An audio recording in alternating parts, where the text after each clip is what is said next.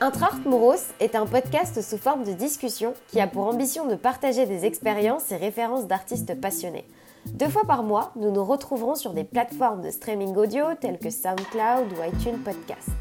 Pour que cette discussion qui peut vous enrichir arrive à vos petites oreilles, j'évoquerai avec des artistes leur parcours, leur inspiration, ainsi que leur point de vue autour de plusieurs thématiques qui gravitent autour de leur univers créatif. Ce podcast vous est présenté en collaboration avec Tara Moraes-Cellier et Tom Guts. Avec Araki, notre invité, nous avons parlé de reconversion professionnelle, de voyage, d'épiphanie et d'estime de soi. Merci Araki pour la confiance que tu nous as accordée et c'est sans plus attendre que je vous laisse avec la suite du podcast. Donc Araki, tu travaillais dans le marketing pour Microsoft il y a quelques années. Oui. Et euh, tu as décidé de te reconvertir professionnellement pour devenir euh, illustrateur freelance. Euh, qu'est-ce qui t'a donné envie de te reconvertir professionnellement? Quel a été le déclic? Est-ce que ça t'a pris du temps ou ça a été carrément radical? Alors tout d'abord, bonjour. Merci de me recevoir sur le podcast. je suis, ça me fait vraiment plaisir. alors, je pense qu'il faut repartir en arrière en fait pour comprendre comment j'en suis arrivée finalement à me reconvertir au bout d'un moment. C'est pas venu de nulle part. Euh, donc il s'avère que bah, j'ai grandi en fait en dessinant beaucoup. Je voulais être artiste, c'était c'était vraiment une évidence pour moi. Euh, je, connaissais déjà toutes les écoles. Enfin, mon but était vraiment d'intégrer une école euh, d'art après le, bac. Sauf que je n'avais pas forcément les notes qu'il fallait et je n'étais pas forcément entourée de personnes qui, qui pouvaient me, me, conseiller à ce niveau-là. C'était sur dossier enfin, Les notes, c'est par rapport à... Bah, en fait, à l'époque, donc j'ai fait, j'étais dans un collège ZEP donc à Bagneux, c'est là où j'ai grandi. Euh, c'était un collège, euh, enfin. en gros, les profs faisaient ce qu'ils pouvaient pour nous enseigner, mais disons que le niveau n'était pas très haut. Donc, euh, arrivé en classe de seconde, j'ai changé de lycée pour aller dans un lycée normal, on va dire. Et c'est là que je me suis rendu compte en fait que mon niveau n'était pas super élevé. Et le problème, c'est que, enfin, mon but en fait, c'était de faire soit un bac L art plastique ou STI art appliqué. Mais il y avait des sélections assez drastiques à l'époque et vu que j'étais pas très bonne en matière scientifique, j'étais pas forcément la. On va dire que voilà, j'ai été refusée dans une école et j'ai décidé d'arrêter complètement en fait à ce moment-là. D'accord. Et t'as tenté juste une école, enfin une école parisienne ou euh? Euh, C'était juste un lycée en fait. Un lycée. C'était un lycée. Donc j'ai quand même continué jusque, enfin en seconde euh, au lycée, j'ai fait, j'ai continué l'option art plastique. Oui. Mais voilà, j'avais pas, j'avais pas un super dossier, donc c'était j'ai décidé d'arrêter complètement en me disant que de toute façon, euh, il n'y allait pas avoir de travail après, que c'était pas.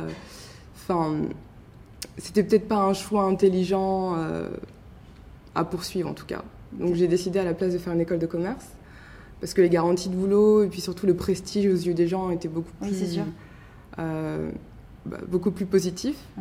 Du coup, voilà, je me suis dit, ok, j'adore l'art, mais je ne suis pas faite pour ça, donc je vais arrêter. Donc à 16 ans, j'ai complètement arrêté de, tout faire, de dessiner. De...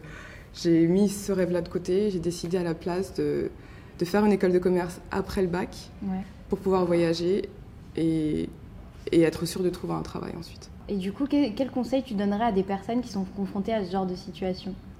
Bah, je dirais que le mieux, c'est de, se renseigner un maximum, en fait, de, de s'entourer de personnes qui sont dans le domaine. Vu que j'avais vraiment aucune personne autour de moi qui était dans le domaine de l'art, je me suis juste dit que, ça, que c'était irréaliste, quoi. C'était complètement irresponsable de, de me lancer dans une école d'art alors que j'avais aucune garantie de trouver un boulot. Et les écoles qui auraient pu éventuellement me prendre étaient privées donc prendre un prêt pour ne pas être sûr de trouver du boulot. Enfin, j'étais vraiment dans le monde franco-français de, de l'art et je pensais vraiment que c'était pas possible. Mais c'est vraiment, en fait, je suis contente finalement d'avoir fait cette école de, commerce parce que j'ai pu beaucoup voyager, j'ai étudié dans, dans, pas mal de pays. Et c'est pendant ces voyages-là que je me suis mis à rencontrer d'autres artistes ailleurs. moi, j'étais en école de commerce, donc j'ai fait, euh, après le bac, du coup, j'ai fait euh, un, un, bachelor de, de commerce international dans une école qui s'appelle Noventia maintenant, à Port de Champéret. Euh, la première année de l'école, en fait, on, on, a envoyé trois mois à l'étranger en fait pour euh, apprendre l'anglais. Donc je suis partie à Bristol. C'est une obligation? Oui. Mais sauf qu'on ne sait pas où on part. D'accord. Donc en fait. Euh, en fonction de tes notes. en fonction de tes notes, de tes revenus, de ton niveau d'anglais, tu peux être envoyé dans le pays de ta deuxième langue si tu es très bon en anglais. Ouais. Et si tu es moyen, on t'envoie soit aux États-Unis, à Chicago ou au Kansas, bien à Dublin, Londres Bristol. Enfin, c'est très aléatoire. D'accord. Euh, donc voilà, moi j'étais à Bristol et j'ai commencé à rencontrer en fait des étudiants en graphisme oui. dans ces pays-là. Et j'ai commencé petit à petit à me rendre compte qu'en fait ailleurs c'est beaucoup plus accessible en fait qu'en France. Ok. Il y a moins de sélection et euh, voilà. Et ça a commencé. Mais sur le coup, je me suis toujours dit que c'était pas pour moi de toute façon, donc euh, ça m'a pas fait bah, tilter. du coup, tout est dans le mindset, tout est dans l'état d'esprit, tu penses? Euh, Enfin, moi, sur le coup, en fait, je me disais juste, c'est pas pour moi de toute façon, c'est bien pour eux, mais moi, je, je, suis, je, fais une école de commerce, je, continue dedans. Donc, c'est ce que j'ai fait. J'ai fait trois ans à Négocia. Donc, j'ai pu aller, du coup, je suis allée trois mois à Bristol. Ensuite, la deuxième année, j'ai fait la filière Chine. J'ai vécu à Pékin pendant six mois. Ensuite, je suis retournée en France pour la dernière année. J'ai été prise ensuite à l'ESRN, donc euh, c'est l'école supérieure de commerce de Rennes. J'ai fait un master en marketing international. Et à l'issue de cette année-là, en fait, je suis partie huit mois à Montréal pour un stage de fin d'études. Et pendant ce stage, euh, bah, je voyageais pas mal à New York, en fait. Et j'ai rencontré un ex qui était bah, à New York, qui est un graphiste euh, japonais. Et je me suis dit, waouh! Je savais pas qu'en tant que graphiste, on pouvait être propriétaire de son appart, qu'on peut avoir un si bon train de vie. En fait, ah ça m'a C'était vraiment pas un métier pour toi, c'était vraiment un bah, En fait, je connaissais tellement de personnes autour de moi qui l'étaient que pour moi, c'était irréaliste en ah fait. Ouais, Et euh... pouvais pas te projeter. Ouais, pas du tout. Et c'est là vraiment, c'était à la veille d'avoir mon master que je me suis dit merde, qu'est-ce que j'ai fait?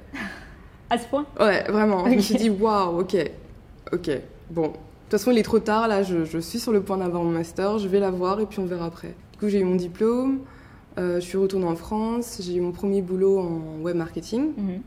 Donc, euh, c'était dans une boîte américaine qui faisait des produits de outdoor, enfin tout ce qui était chasse, pêche, camping, randonnée.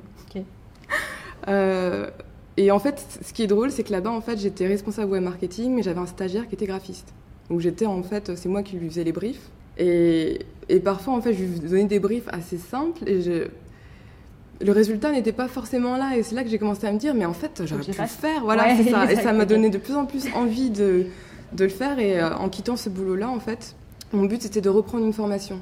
Donc, dès ma première expérience après le master, je me disais déjà, OK, peut-être que je peux trouver un moyen de retourner dans le, dans, le graphisme, en fait. Et euh, bah, malheureusement, j'avais 24 ans. Oui. Et ce qui m'a surpris à l'époque, c'est qu'en France, il y, a des, il y a des limites d'âge en fait pour entrer dans certaines formations. Ouais, certaines. Euh, ouais. Donc j'étais intéressée. C'est 25 ans, non, en France Ouais, 25 ans, mais ailleurs, il n'y a aucune limite d'âge, en fait. Donc heureusement que j'avais voyagé entre-temps et pu voir d'autres types de formations. Mm. Donc euh, bah, dès que j'ai vu qu'il y avait des, bah, ces limites-là en France, tout de suite j'ai pensé aux formations que j'avais vues quand j'étais à New York, d'autres que j'avais vues quand j'étais à Londres. Du coup, ce que j'ai fait, c'est que j'ai postulé à une école qui s'appelle Shillington College. C'est une école australienne qui a des campus aux États-Unis, en Australie et en Angleterre. J'ai été prise et je suis partie. Bon, entre-temps, j'ai travaillé chez Microsoft. Mais ça a confirmé encore plus l'envie de changer de voie, en fait. Ok. Mm. Donc, est-ce que tu peux nous en dire plus sur tes débuts euh, en carrière de free? Euh, Est-ce que tu as, été confrontée à des situations de expectation versus reality euh? Non, jamais. Non, jamais? Non. En fait, le seul truc, c'est qu'au début, en fait, j'ai commencé en tant que graphiste. Donc après avoir été diplômée de Chillington, j'ai tout de suite trouvé un stage qui s'est transformé rapidement en, boulot en freelance.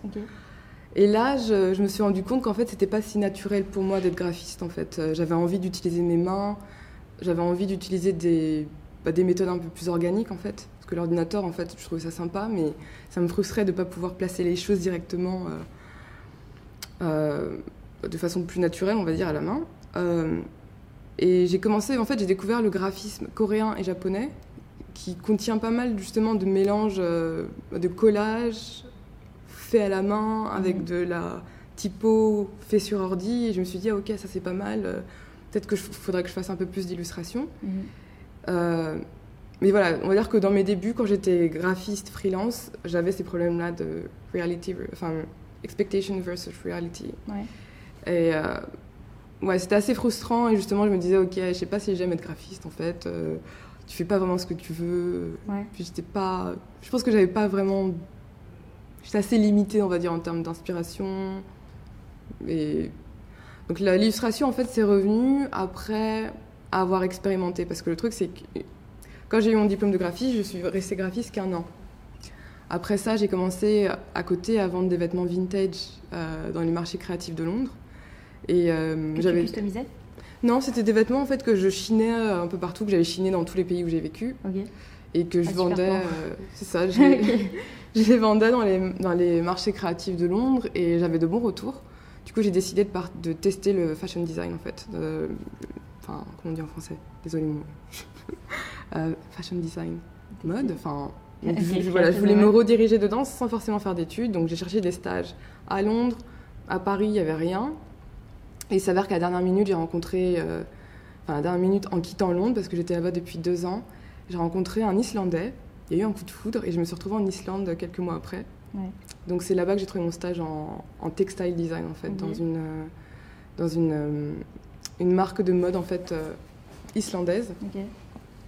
Et, euh, et, en fait, c'est là-bas en fait, j'ai commencé vraiment à maîtriser Photoshop parce que finalement, à l'école, on le faisait, mais pas autant en profondeur.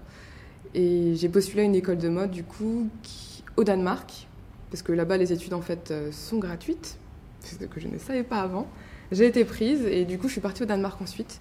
Le but, en fait, c'était de devenir styliste. Et en fait, ce qui s'est passé, c'est que je me suis rendu compte au bout des trois premiers mois que j'aimais plus dessiner que faire les vêtements. Et c'est là en fait que j'ai commencé petit à petit à dessiner plus, à partager mon travail. Et du coup, euh, avec tous ces voyages, etc., est-ce que tu t'es sorti comme euh, en dehors de ta zone de confort? Est-ce que c'est quelque chose que tu fais souvent, sortir de ta zone de confort euh? Est-ce que par exemple tu te donnes des, défis quotidiennement pour donner plus de confiance en toi ou des choses comme ça?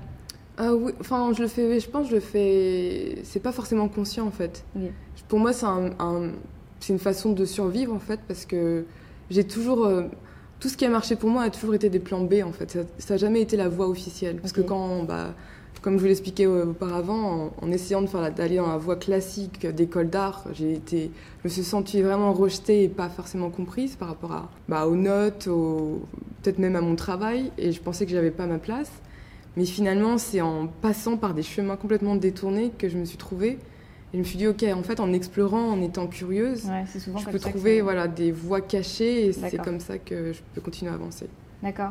Bah, dans ce cas, est-ce que tu as déjà euh, ressenti le, syndrome de l'autodidacte, donc le syndrome de l'imposteur, vu que tu pas. Ouais, toujours. Je l'ai encore, en fait. Ah ouais, Jusqu'à présent? Ouais, toujours.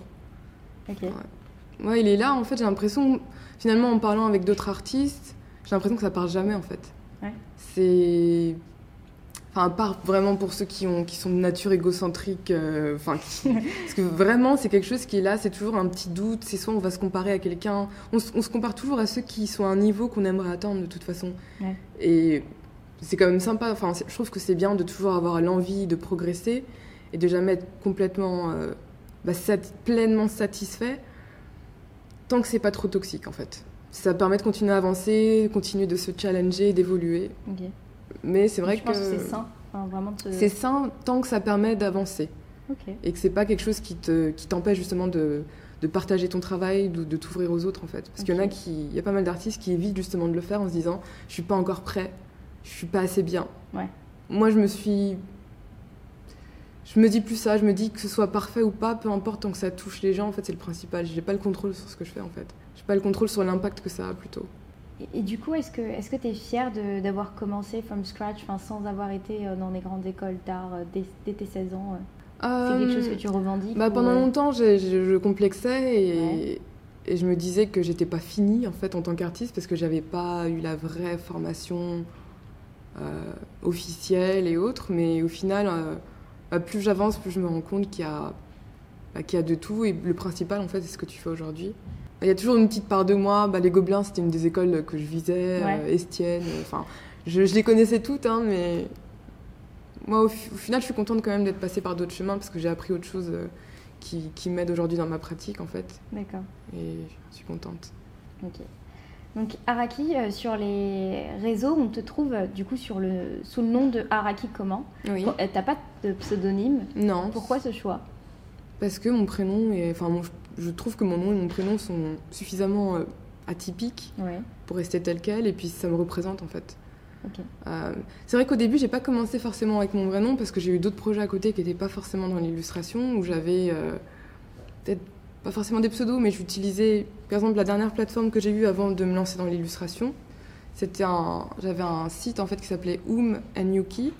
Donc c'est, je faisais des interviews en fait de personnes aux influences multiculturelles que ce soit des personnes aux origines multiples ou des personnes qui ont vécu à l'étranger ou qui ont grandi en fait dans des contextes voilà, donc multiculturels en général.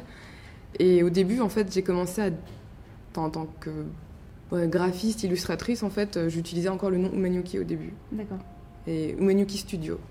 Et après, j'ai juste décidé de bah, me lancer avec mon nom pour, me confronter et me forcer en fait à aller plus loin. D'accord. Bah, du coup, tu finis toujours par revenir euh, bah, entre guillemets aux, sources. C'est ça, et bah, comme le Japon aussi. Ouais. Ah bah oui, du coup, j'ai cru comprendre que tu t'envolais pour euh, Tokyo lundi prochain. Ouais. Et euh, pourquoi est-ce que tu as décidé d'aller vivre au Japon? Est-ce que tu penses que c'est ton pays de cœur ou est-ce que c'est une certitude, tu dois vivre là-bas? Ouais. Bah, en fait, j'aime l'Asie depuis que j'ai au moins 4-5 ans.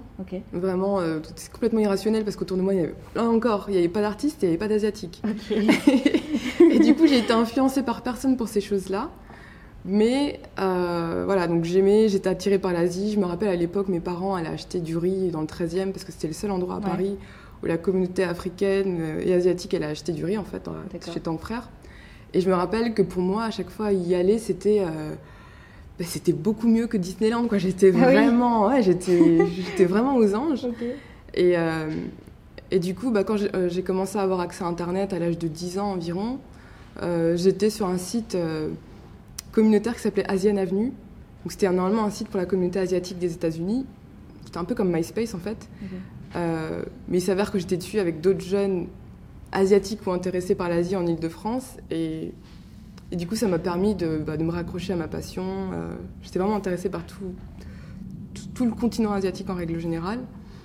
Mais le Japon, c'est vraiment à 13 ans, en fait. Euh, un jour, je feuilletais un télé-loisir à l'époque. et, je suis tombée sur euh, un article sur Araki Nobuyoshi, le, photographe japonais. Je me suis dit, waouh, il y a quelqu'un qui a le même prénom que moi et ça s'écrit pareil.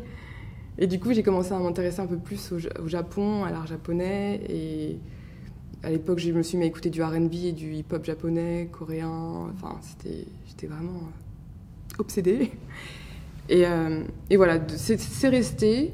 Je me suis un peu éloignée en fait de l'Asie quand j'ai après avoir vécu en Chine euh, à l'âge de 20 ans.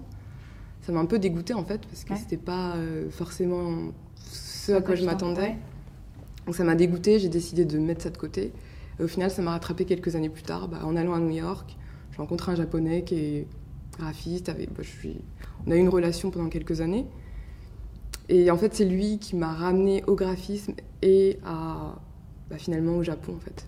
Parce que je suis allée au Japon pour la première fois avec lui en 2012. D'accord. Et donc là, du coup, c'était mon premier voyage. pas prémédité euh Bah non, en fait, moi j'ai rencontré. C'était même pas prévu que je rencontre. Enfin, c'est vraiment quelqu'un que j'ai rencontré. On...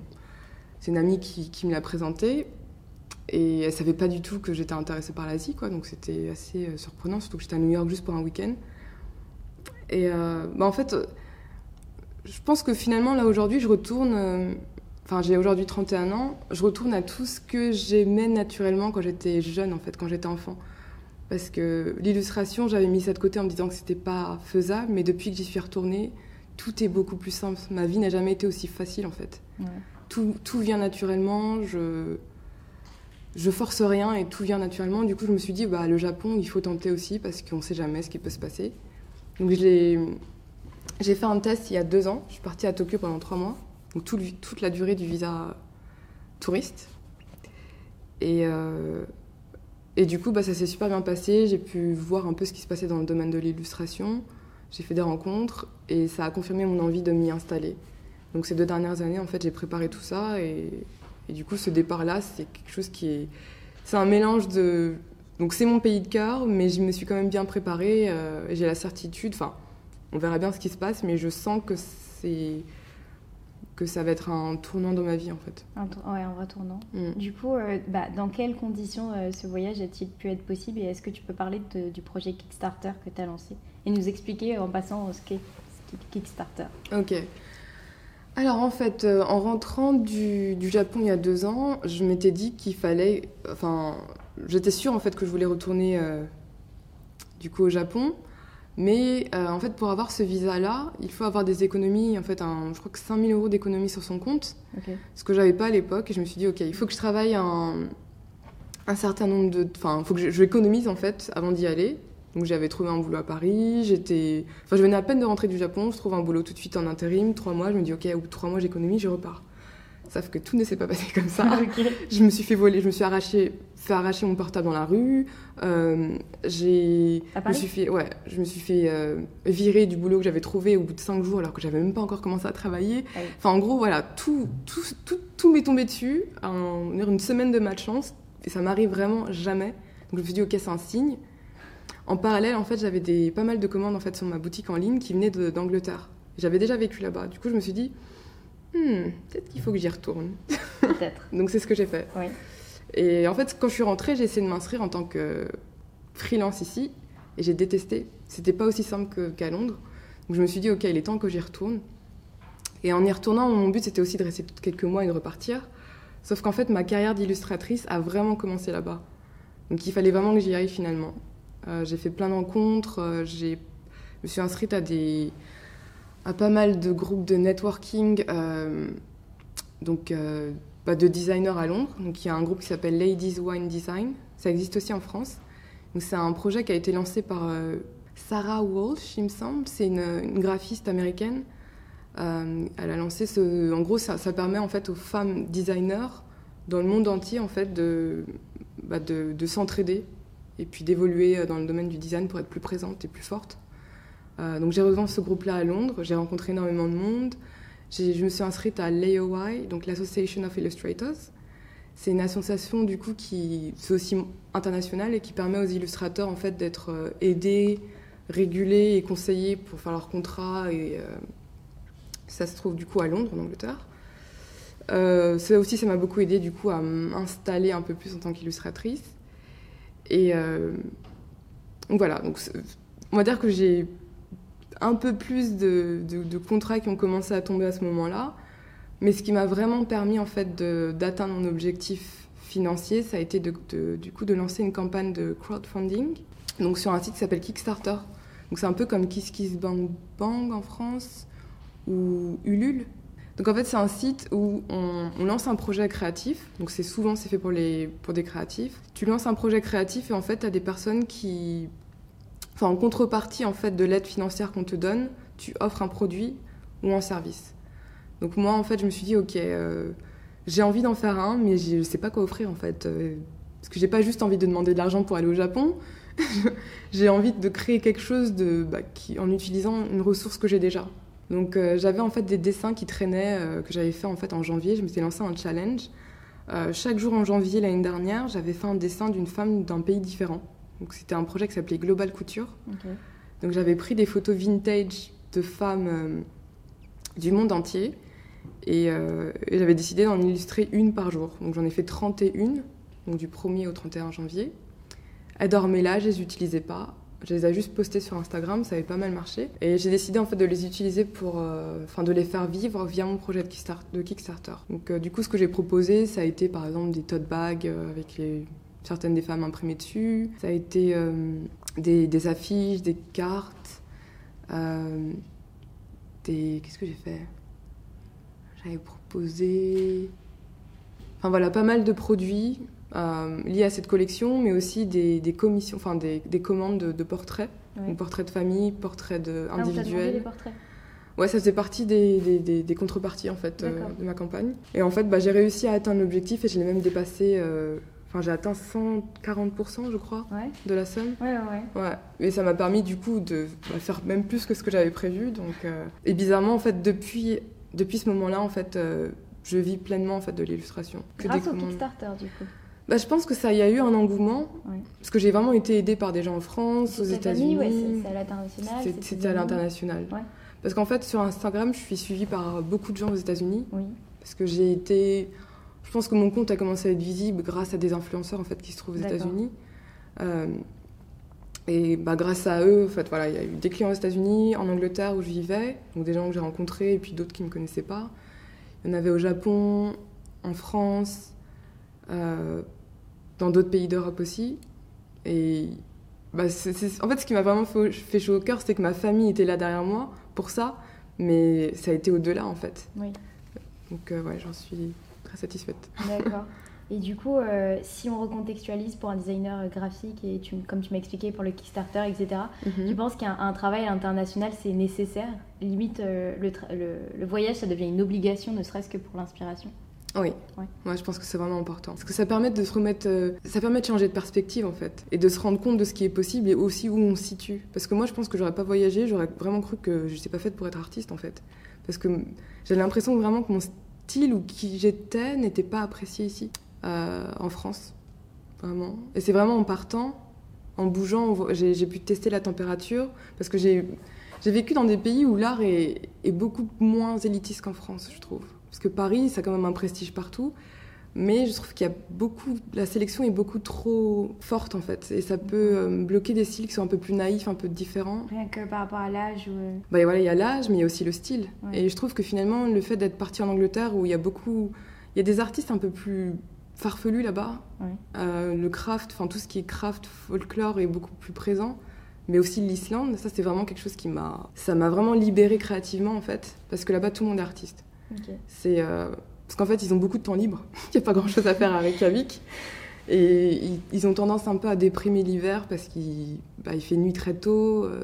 Donc euh, tout le monde à côté de son boulot, là, qu'il soit prof, pompier, ou soit un groupe de musique, soit ils sont écrivains. Il y a plus d'écrivains par habitant que dans le reste du monde en fait là-bas. les gens font des expos alors qu'ils ne sont pas forcément accomplis. Il y a des, plein d'hommes qui font du tricot. Enfin, ça m'a complètement. Ça, ça, a enlevé en fait toutes, toutes les idées reçues que j'avais. Et moi, ça m'a permis aussi de me dire ok, mes dessins, certes, la perspective n'est pas parfaite. Certes, euh, ça ne représente rien de concret. Mais, c'est aussi valide. Voilà. Et ça a commencé à toucher des gens en fait. Et euh, du coup, tu peux nous dire ce que tu dessinais au départ? Est-ce que tes dessins sont les mêmes qu'au début ou pas du tout? Pas du tout. Bah, Quoique, quand j'ai commencé, enfin, enfant, je dessinais beaucoup de femmes déjà. Je dessinais les femmes que j'aurais voulu être. À l'époque, j'avais pas de seins et je me disais que c'était la norme en tant que femme, il fallait avoir des seins, des gros seins. Du coup, je dessinais des femmes qui avaient plus de seins que moi. Je me disais un jour, ou qui avaient des vêtements que j'aurais aimé acheter mais que j'avais pas. C'est vrai que je dessinais beaucoup de femmes ou pas mal d'asiatiques aussi, parce que c'était ma passion. Euh, donc c'était un style un peu plus manga, donc il y avait beaucoup de couleurs, énormément de couleurs, euh, et plus de médiums aussi différents. Mais ça restait quand même très mode, parce que j'hésitais en fait entre graphiste, architecte. J'avais même fait mon stage de troisième dans un cabinet d'architecture. Et puis euh, stylisme aussi. Et après, bah, du coup, j'ai arrêté complètement de dessiner à 15-16 ans. Donc j'ai plus rien fait. Et quand j'ai repris à 25 ans, c'était beaucoup plus abstrait. En fait, vu que j'avais, j'avais pas encore confiance en moi, je me disais que j'étais pas une vraie artiste de toute façon. Mmh. Je faisais vraiment des choses qui sortaient de mon imagination et c'était beaucoup plus méditatif. Euh, ouais, c'était bah, des masques, ça venait vraiment du folklore, de l'anthropologie, parce que ça m'intéresse aussi beaucoup. C'était. Ça venait de nulle part en fait, ça venait de mon imaginaire, du coup on pouvait pas me juger, me juger dessus en me disant ah, c'est bien fait ou c'est pas bien fait. Donc c'était vraiment ça au début, et après, plus j'ai pris confiance en moi, et plus j'ai fait des choses un peu plus figuratives, enfin plus. ça, figuratif? Ouais, figuratif. C'est ça, beaucoup plus figuratif. Mais, euh, mais disons, voilà, quand je suis revenue, j'étais beaucoup plus minimaliste en fait qu'au début. Et le minimalisme, je pense qu'il est venu parce que en partant, en voyageant de pays en pays, parce que j'ai quand même vécu dans huit pays en dix ans, je j'avais pas beaucoup de choses avec moi en fait. Ah oui, d'accord, oui. C'est ça. Les bagages, etc. Exactement. Enfin, de plus en plus léger. Euh, et, tu as fini par te dire l'assisement, c'est ça? C'est ça, l'assisement. Et surtout, j'avais un, stylo. En fait, le stylo avec lequel j'avais vraiment confiance et avec lequel j'aimais mon trait, c'était le stylo de, de chez Muji. Muji. Ouais. Voilà, le 0.38. Voilà. oui. Et je l'ai pas lâché, du coup, j'ai tout fait avec ça et ça a créé un style en fait. D'accord. C'était pas prévu. Donc maintenant, tu es régulière et tu fais tout le temps les mêmes dessins, enfin à peu près la Enfin, j'étais vraiment pas régulière au début. Enfin, je dessinais une fois tous les trois mois. Mais vraiment, en fait, je pense que ce qui s'est passé, c'est que l'illustration vraiment est venue à moi parce que moi, je faisais ça juste en hobby. Je me suis jamais dit. Enfin, j'étais graphiste et à côté de ça, je dessinais une fois, une ou deux fois par mois. Et mes dessins, ils étaient, euh, enfin, traînaient un peu chez moi. Et un jour, j'ai une amie qui en a vu un et qui m'a dit. Euh, elle avait un projet qui s'appelle les expos à la maison. Ouais. Donc elle invitait en fait euh, des artistes à exposer chez des particuliers dans Paris, enfin en France et euh, à Montréal. Et je crois qu'elle l'a fait à Londres une fois. Et elle m'a dit ouais moi je, te, je, veux que tu fasses une expo pour moi. En 2015 c'est ça? C'était ouais. Mais j'avais rien quoi. Enfin je me dis mais attends genre 5 dessins. tu veux que je fasse quoi avec ça? Genre ouais. personne va venir. Elle me dit si si si. Euh. Bah, du coup, c'est là que je me suis vraiment challengée et je me suis mis à faire plein de dessins pour l'expo. Toujours en me disant que c'était juste pour elle, pour lui faire plaisir et que ça allait pas aller loin. Et au final, bah, Ouais, c'est vraiment. C'est vraiment sur, euh, bah, sur Internet que tout s'est fait. Hein. Ok. D'accord. Et euh, j'ai vu que tu avais récemment euh, collaboré avec une grande marque, donc Clinique. Est-ce que mhm. tu l'as pris comme une consécration ou travailler sur tes projets personnels te, procure plus de plaisir? Bah en fait, Clinique, c'est passé, c'était, c'était, en fait, c'est le site Refinery 29, oui. donc qui est un site. L'équivalent de, de quoi en France? Refinery 29, c'est un site de médias. Et rock Non, parce que c'est plus féminin en fait. Ok. Donc c'est un peu comme un magazine féminin, mais c'est donc c'est un magazine en ligne féminin qui vient des États-Unis à la base, mais ils sont aussi à Londres, en Angleterre. Et en fait, c'était un de mes clients, euh, enfin je les visais, je savais qu'ils utilisaient pas mal d'illustrateurs mhm. sur leur plateforme, et je m'étais dit, un jour, je travaillerai avec eux, mais je suis pas encore là. Parce que ça fait que deux ans que je suis illustratrice en fait. Mhm. Et en fait, ils m'ont trouvé sur Instagram. Ouais. Donc j'ai. Instagram. C'est ça. Parce qu'un jour, il y a Etsy qui m'a envoyé un mail et quelques heures après, je reçois un mail de Refinery 29 qui me propose de faire euh, des gifs animés en fait pour, euh, pour une collaboration avec euh, Clinique. Et je me suis dit, waouh! C'est vrai que c'était. Je sais pas si c'est une consécration, mais je me suis dit, ah, ok, en fait, ouais, donc oui, il y a peut-être quelque chose. je sais pas. Est-ce que tu as. Bah, du coup, maintenant, tu es, dans l'entrepreneuriat. Mm-hmm. Est-ce que tu as un rapport sain bah, avec l'entrepreneuriat? Est-ce que tu as des downsides et des upsides Ouais, toujours. votre travail? Ouais. Ouais, Ouais, c'est, Moi, je pense que je suis un peu une, workaholic. En fait, je travaille beaucoup. J'ai du mal à, en fait, à faire la séparation entre ma vie privée et, et mon, travail, en fait. Parce que pour mhm. moi, c'est la même chose. Par exemple, je suis tout le temps... Si je suis pas en train de dessiner, je suis en train de faire des recherches ou je suis en train de...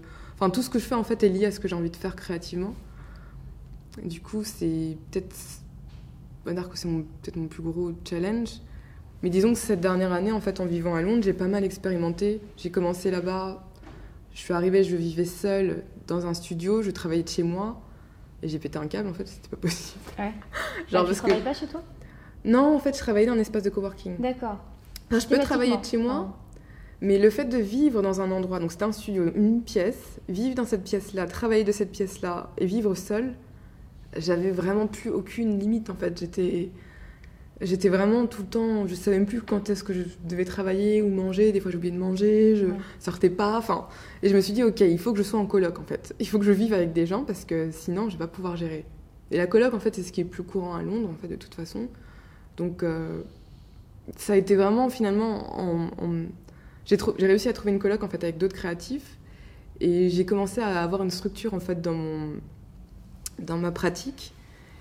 Euh, et ce qui m'a aidé aussi, ça a été de travailler dans un espace de coworking et accepter aussi de temps en temps de travailler dans d'autres domaines pour prendre du recul en fait et, voir mon boulot en fait de façon un peu plus avec des yeux un peu plus frais, enfin un regard un peu plus frais. Euh, quel est euh, le, rôle d'un illustrateur designer en 2018 Est-ce que tu te sens par exemple euh, comme chargé d'une mission sociétale? Est-ce que ton, ton art a un message bah, en fait, je pense que ouais, Illustrator, ça permet, enfin, comme tout art visuel et autres, en fait, comme, ouais, ça permet en fait de, de changer, en fait, déjà de mettre en avant des choses qui ne qui sont pas forcément visibles habituellement. C'est-à-dire que moi, toutes les photos de Global Couture, de la série Global Couture, mhm. qui étaient des photos vintage de femmes habillées en tenue traditionnelle du mhm. monde entier, moi, c'était ma passion, enfin, c'était mon c'était mon petit plaisir en fait de regarder ces images-là. Je les avais collectionnées depuis, euh, depuis très longtemps, mais ça intéresse pas forcément tout le monde l'anthropologie en fait. Et, euh, et, mon but, je me suis dit, bah, ces gens-là n'ont peut-être pas, enfin, la plupart des gens n'ont pas forcément la patience ni la curiosité d'aller regarder euh, les magazines National Geographic ou traîner sur Internet pour regarder. Donc moi, je vais les dessiner pour les mettre en avant, pour montrer en fait que tu les mets sur Instagram. C'est ça, je les ai mis sur Instagram, mais enfin au-delà, parce qu'après j'en ai fait des produits, j'ai elles ont été relayées sur des sites internet. Du coup, ça leur a permis de vivre au-delà de, bah de, bah d'archives en fait. Euh. Et en général, j'essaie d'illustrer en fait des, des personnes qu'on ne met pas forcément en avant, enfin des personnes ou des modes de vie. Parce que je m'intéresse beaucoup à tout ce qui est slow living, enfin des gens qui vivent simplement. Euh, et ouais, enfin, je sais pas, pour moi c'est un moyen finalement de, de diversifier le paysage euh, euh, visuel et puis surtout d'ouvrir l'esprit aux gens et, d'introduire des choses auxquelles personne n'aurait finalement eu l'intérêt en fait de, rechercher par eux-mêmes. D'accord. Et euh, justement, récemment sur Instagram, on a vu pas mal de, de, de photos en fait qui représentent le body positive, etc. Est-ce que tu penses que ton art s'inscrit dans, dans, dans le body positive ou pas du tout? Non, pas du tout. Non? Enfin, Parce que bon, la plupart des femmes que je dessine, elles sont minces en fait. Elles sont... Après, ça veut pas dire que pour moi c'est énorme, c'est juste que c'est ce que je fais. Après, il y a d'autres artistes qui le font super bien et je pense que chacun a sa mission en fait. Mhm. On peut pas être partout. Euh, moi, je pense au simple fait. Parce qu'au début, en fait, j'étais un peu plus euh, disons que ma mission au début, c'était en utilisant le noir et blanc, je me disais, je vais forcer les gens à voir au-delà de la couleur. Parce que je dessinais vraiment des, personnes, bah, physiquement, ça se voyait qu'elles étaient d'ethnies différentes, mais je les faisais toutes en noir et blanc. Et du coup, ça enlevait finalement, la... j'ai l'impression que les gens ont tendance à se raccrocher à ce qui leur ressemble. Et mon but, c'était bah, comme le Situ Manuki, où je voulais ouvrir l'esprit aux gens, leur montrer que malgré nos différences, il y avait quand même pas mal de choses qui sont similaires. Finalement, c'est comme notre euh, bah, c'est regarder le fond au lieu de regarder l'enveloppe. Pour moi, utiliser du noir et blanc, ça permettait à tout le monde plus, ou moins de s'identifier à n'importe quel personnage et de se dire Ah, je peux être elle. Euh, C'est très important, du coup, l'identification. Toi, euh, quand tu étais petite, tu n'avais pas énormément de modèles d'identification si... C'était un peu compliqué, c'est vrai qu'il n'y en avait pas énormément à l'époque, ouais. Après, je. Ouais, on avait pas beaucoup, mais je, je sais pas. Non, j'ai pas. Enfin. Je sais pas, j'ai pas vraiment de souvenirs en fait. Euh. Je sais que.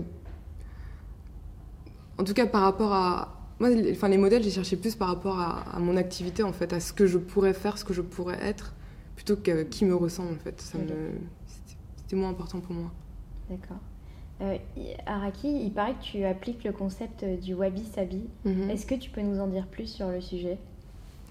Ah, le wabi-sabi, en fait, c'est un, une philosophie euh, japonaise en fait qui, qui permet de voir la beauté en fait dans ce qui est imparfait, impermanent et incomplet.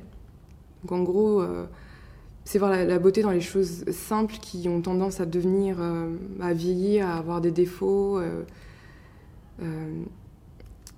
et enfin, moi, je l'applique en fait en plus en mettant en avant l'imperfection.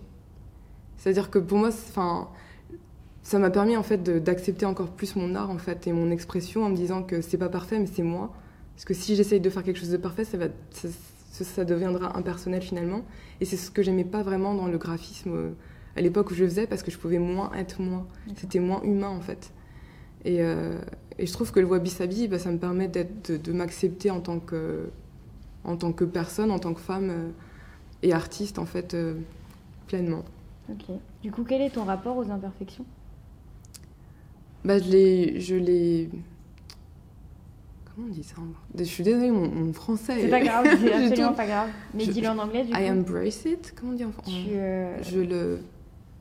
Tu le mets en avant?